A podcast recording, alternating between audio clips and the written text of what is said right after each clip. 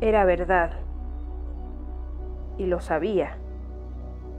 Quería actuar conforme a ese conocimiento, pero el temor y esa enorme desesperación que instalaba un vacío inexplicable en su pecho le hacían dudar.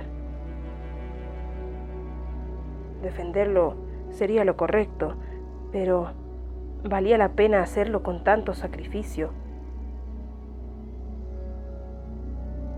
Tenía un nudo en el estómago y con pesar pensaba que se arrepentiría sin importar lo que hiciera.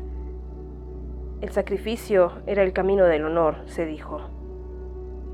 Pero sus nervios estaban al límite, mientras su corazón se debatía entre el valor y la comodidad.